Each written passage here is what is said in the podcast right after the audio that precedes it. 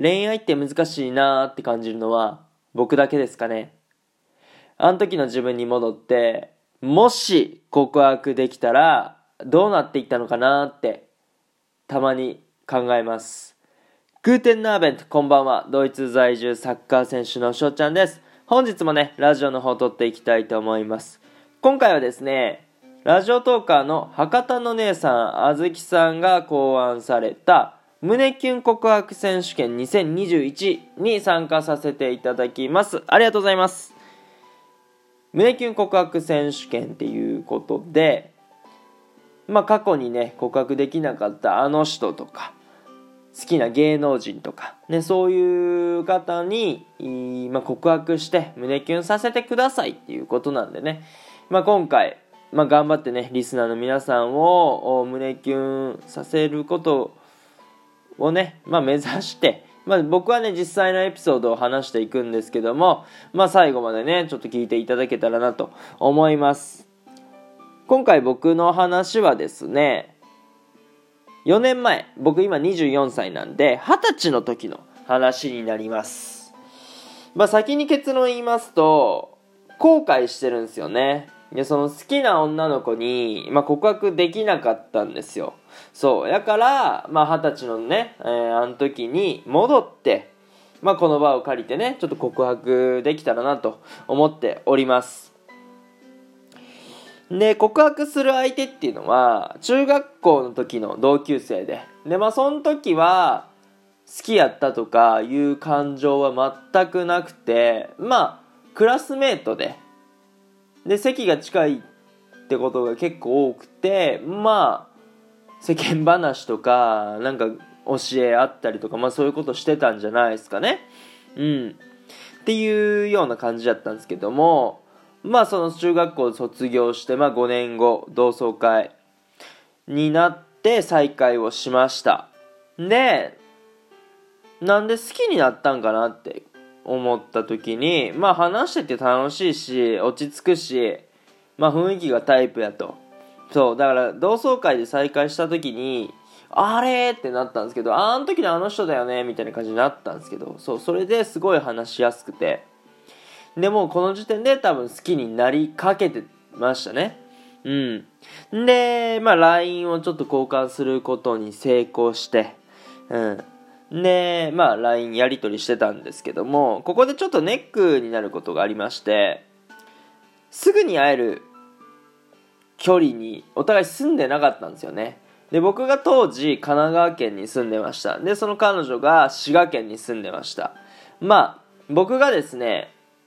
中学校の時から滋賀県に住んでたんで、まあ、中学校がね滋賀県やったんですけども、まあ、大学は僕神奈川県に住んでおりましたので、まあ、お互いね、えー、遠いとこに住んでたということです、うん、で僕は部活があるし、ね、その女の子は学校があって忙しいと。うん、だからお互いそう普通に大学生でもなかったから結構忙しかったんですよね。うん。で遊べるとしたらまあ、無理やりあのこじ開けていくか、あまあ、夏休みの5日間ぐらいか、まあ、年末年始の2週間ぐらい。まあ、こじ開けることはまあ無理だったかな、多分コンディション的に。うん。ってなってくると、まあ、ちょっと、本当に会えるのは限定的なんですよね。あなんだけど、おそうっすね、その同窓会がまあ1月にあったんで、そう3月の終わりぐらいにですね、神奈川県に遊びに来てくれるっていう話になりまして、そう、遊んだんすよ、泊まりで。うん、まあ僕一人暮らしやったんですけど、僕んとこ泊まらんと、ホテルをね、しっかり取ってもらって、そう、あのー、遊んでくれました。ちょうどね、やっぱ横浜なんで、赤レンガとかね、コスモワールド行って、観覧車行ったりとか、中華街行ったりとかね、鎌倉行ったりとか、江ノ島行ったりとかね、まあ、あの鎌倉やったら大仏とかあるでしょ？大仏でね大仏のものまねして写真撮ってたとかね。あの結構ふざけてたりしたんですけど、まあ、海行ってペチャペチャもしましたし。うん。江ノ島で食べ歩きもしました。すごいね、えー、楽しかったです。うん。でまあその時は2泊3日ってことでね、えー、お別れしたんですけどもまあその後も LINE も続きで、8月ぐらいに、まあ、滋賀県で、えっ、と、今度はご飯食べるってなって、まあ、僕がね、えー、ちょうど、遅い夏休みをいただいたんですよね。まあ、学校自体が休みなんですけど、サッカー自体は休みじゃなくて、そう、ほんと滋賀県でご飯食べてて。で、まあ、それも楽しかったと。うん。で、そっから、あの、LINE も結構してたんですけど、まあ、いつからか返信のスピードっていうのが遅くなりまして、で、まあ僕が冬にまた遊ぼうねってこんぐらい遊べるみたいなこと言ったら、私たちって付き合ってないよなみたいな感じで言われまして、まあ付き合ってないんやけど、みたいなことを返して、もう耐えられんと。うん。で、すぐ遊べるわけでもないし、もう終わりにしようみたいなこと言われまして、うん。もうそのことを、遊ぶことがなくなっちゃったんですよね。そう。で僕はまあ好きやったわけですけどいつ告白しようと思ったってなった時にその次会うってなった時に僕は告白しようって思ってたんですよね。そう。やからあのー、まあ言うたら結論待たせすぎたと。いうことっすよ。でこれをある人に、話したらそれは遅いでって。もともと遠距離やのにそんなあの出会ってから1年後でしかもその時に好きになってたんやったら1年後は遅いと。でせっかく神奈川にも来てくれたっていうこともあるから神奈川県に来てくれてた時点で告白するべきだったとも言われたんですよね。そう。やからまあそういう女の子の心を全然分かってなかったと。うん。でしかもそその時 LINE でね前は好きやったみたいなことも言われたんですよ。そう。やから確実に僕のタイミングが遅かったんですよね。そう。やからまああの時の自分に戻ってね告白するっていうこれは回なんで、まあ、それをさせていただくんですけどもまあ僕がいろいろ考えた時にやっぱり夏にね、滋賀県でご飯した時に、まあ戻ってちょっと告白したいかなって思います。まあ1回目、まあそのね、同窓会の次の1回目神奈川に遊んだ時に告白してもいいんですけども、まあちょっと1回目っていうのはね、なんか嫌だったりするんで、まあ滋賀県でご飯食べた時がベストでしょうっていうことでね、えー、この日告白させてください。で、まあ、シチュエーションで言えば、まあ、ご飯食べて、まあ、帰り際ね、駅でバイバイしたんで、まあ、その駅で別れ際だと思って、ちょっと聞いてください。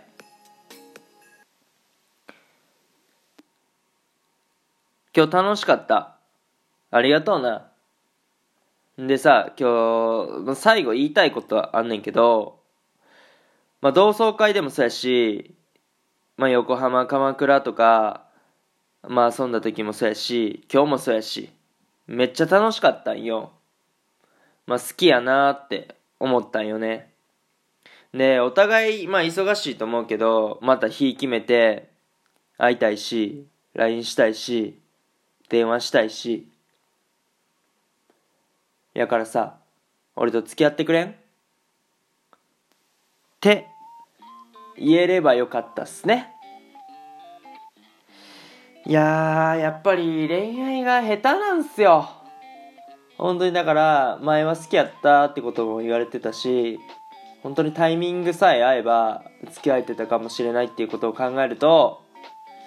じらせすぎたというかその待ちすぎたっていうところがありますよね。いや、これからね、まあ、あの、しょうがないですね。結局過去のことなんで、まあ、あんだこうだ言っても、あれなんですけども、うん、本当にいい子やったし、え、まあ、結婚とかね、早かったと思うんですけど、まあ、将来的に結婚とかできたら、まあ、楽しい生活が遅れてたんだろうな、ぐらい思ってたんですよね。うん、まあ、それぐらい、まあ、僕的には、あドンピシャな子やったんですけども。まあ今ね、その連絡を取って、まあ連絡取れるんですけども、まああってどうなるか分かんないですね。だから今好きかって言われたら分かんないんでそう。もしご飯とかね行った時にどういう感情が芽生えるかは分からないです、まあ、言うてだから向こうは多分何とも思ってないからそう。僕がどう思うかだけなんですけどそう。ちょっと気になるとこっすね。まあ今ドイツにいるんで会えるわけはないんですけども、ちょっと滋賀県というかね、日本に帰ったら、ちょっと会えてご飯でも行きたいなとかは思ってます。はい。ね、まあこんな恋愛が下手な翔ちゃんでございますけども、まあ将来的にね、結婚とかして子供とかもいたらいいなとかは思っておりますので、まあこの経験を糧にね、今後とも恋愛の方今ね全くしてないですけども頑張っていけたらなと思います。いいなって思ったらフォローリアクションギフトの方よろしくお願いします。お便りの方ねご質問ご感想等お待ちしておりますのでどしどしご応募ください。今日という日がね良き一日になりますように。アイネンシェーネンタクのビスダンチュース。